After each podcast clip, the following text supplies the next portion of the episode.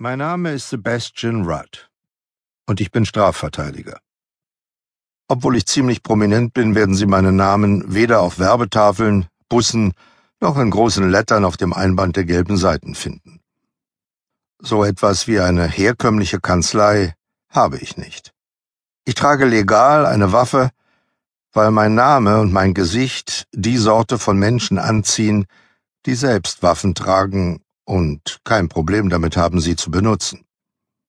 Ich lebe allein und schlafe für gewöhnlich auch allein.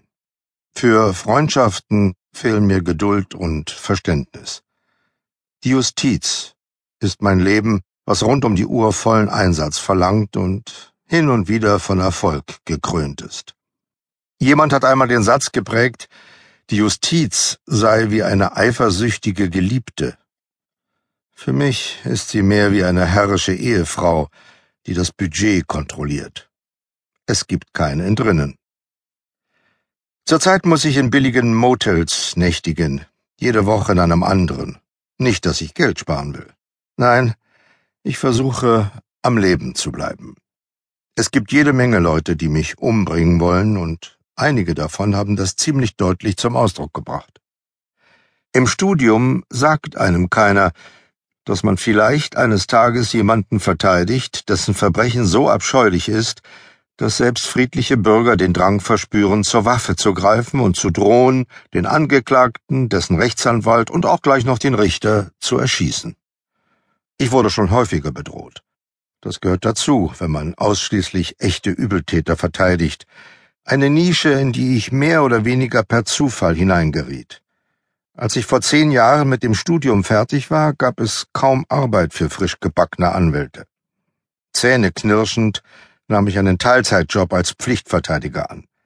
Danach landete ich in einer kleinen, unrentablen Kanzlei, die nur Strafsachen machte. Als die Kanzlei wenige Jahre später pleite ging, stand ich auf der Straße, wie viele andere, die ebenfalls verzweifelt versuchten, sich über Wasser zu halten. Durch einen Fall wurde ich dann bekannt.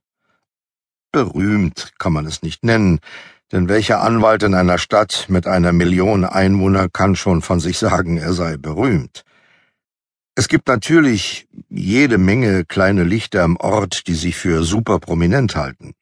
Sie betteln auf Werbetafeln mit Zahnpasta-Lächeln um Firmenpleiten oder bringen in Fernsehwerbespots wortreich ihre Sorge um den Gesundheitszustand potenzieller Mandanten zum Ausdruck. Allerdings müssen sie für ihre Auftritte bezahlen. Im Gegensatz zu mir. Die billigen Motels wechseln wöchentlich. Ich stecke mitten in einem Prozess, in einem trostlosen Kaff namens Milo, zwei Stunden entfernt von der Stadt, in der ich wohne. Ich habe die Pflichtverteidigung für Garley Baker übernommen, einen 18-jährigen retardierten Schulversager, dem vorgeworfen wird, zwei kleine Mädchen umgebracht zu haben. Es geht um eines der schlimmsten Verbrechen, die ich je erlebt habe, und ich habe schon viele gesehen. Meine Mandanten sind fast immer schuldig, also verschwende ich nicht viel Zeit damit, mir Gedanken darüber zu machen, ob sie ihr Urteil verdienen. Gardi jedoch ist unschuldig was allerdings keinen interessiert. Für Milo zählt nur, dass er zum Tode verurteilt und hingerichtet wird, damit sich die Stadt endlich besser fühlen und zur Normalität übergehen kann. Welche Normalität? Ich habe keine Ahnung. Und es ist mir auch egal. Dieser Ort bewegt sich seit 50 Jahren rückwärts in der Zeit und ein lausiges Urteil wird daran nichts ändern. Mein Auftrag ist vielschichtig und kompliziert, und zugleich ziemlich einfach. Ich werde vom Staat dafür bezahlt, einen Angeklagten zu verteidigen, der eines Kapitalverbrechens beschuldigt wird, erstklassig und nach allen Regeln der Kunst, in einem Gerichtssaal, in dem mir niemand zuhört. Gardi wurde praktisch am Tag seiner Verhaftung verurteilt. Sein Prozess ist nur noch eine Formalität. In tumbelem Eifer erfanden die Polizisten alle Anklagepunkte und fälschten Beweismittel. Der Staatsanwalt weiß das, hat aber kein Rückgrat, zumal er nächstes Jahr wieder ins Amt gewählt werden will. Der Richter schläft. Die Geschworenen sind nette, Einfache Menschen, die mit großen Augen der Verhandlung folgen und mehr als bereit sind, die Lügen ihrer Staatsvertreter im Zeugenstand zu glauben. Milo verfügt zwar über eine Reihe billiger Motels, doch ich kann mich unmöglich in der Stadt aufhalten. Man würde mich lynchen oder häuten oder auf dem Scheiterhaufen verbrennen. Bestenfalls würde mir ein Heckenschütze eine Kugel zwischen die Augen jagen, dann wäre es wenigstens schnell vorbei. Beamte der State Police, nicht lokale Polizisten, sollen mich während des Prozesses beschützen. Doch ich habe den Eindruck, dass sie ihre Aufgabe nicht ernst nehmen. Sie starren mich genauso an wie die meisten anderen Menschen in Milo.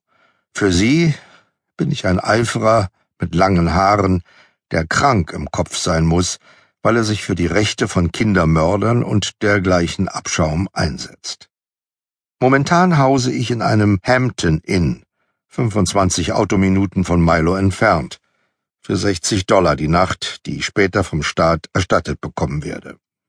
Im Zimmer nebenan wohnt Partner, mein ständiger Begleiter.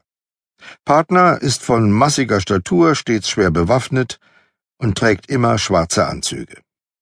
Er ist mein Chauffeur, Bodyguard, Vertrauter, Assistent, Golfcaddy und einziger Freund. Seit ihn eine Jury für nicht schuldig befunden hat, einen verdeckten Drogenermittler getötet zu haben, ist er mir treu ergeben. Um acht Uhr morgens klopft Partner an meine Tür. Es ist Zeit. Wir wünschen uns einen guten Morgen und steigen in meinen Wagen. Einen aufwendig umgebauten großen schwarzen Ford-Transporter. Da mir das Fahrzeug als Büro dient, wurden die Rücksitze so angepasst, dass man sie an einen Tisch drehen kann, der sich an die Wand klappen lässt. Es gibt ein Sofa, auf dem ich des Öfteren die Nacht verbringe. Alle Fensterscheiben sind geschwärzt und kugelsicher. Außerdem zur Ausstattung gehören ein Fernseher, eine Stereoanlage, Internet, Kühlschrank, eine Bar, zwei Schusswaffen und ein Satz Kleidung zum Wechseln. Ich setze mich neben Partner auf den Beifahrersitz und wir wickeln Frühstückssandwiches mit Würstchen aus der Packung, während wir vom Parkplatz rollen. Zwei Polizeiwagen in Zivil eskortieren uns nach Milo. Einer vor uns, der andere hinter uns. Partner redet nur, wenn er angesprochen wird. Ich habe diese Regel nicht aufgestellt, aber ich finde sie großartig. Auf halbem Weg nach Milo schlage ich eine Akte auf und fange an, mir Notizen zu machen.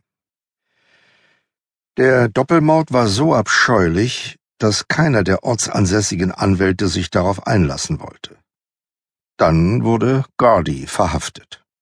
Ein Blick genügt und man weiß, er war es lange, pechschwarz gefärbte Haare, ein erstaunliches Sortiment von Piercings vom Hals aufwärts und Tattoos über den restlichen Körper verteilt, passende Stahlohrringe, farblose kalte Augen und ein Grinsen, das nichts anderes sagt als Klar, ich hab's getan, na und?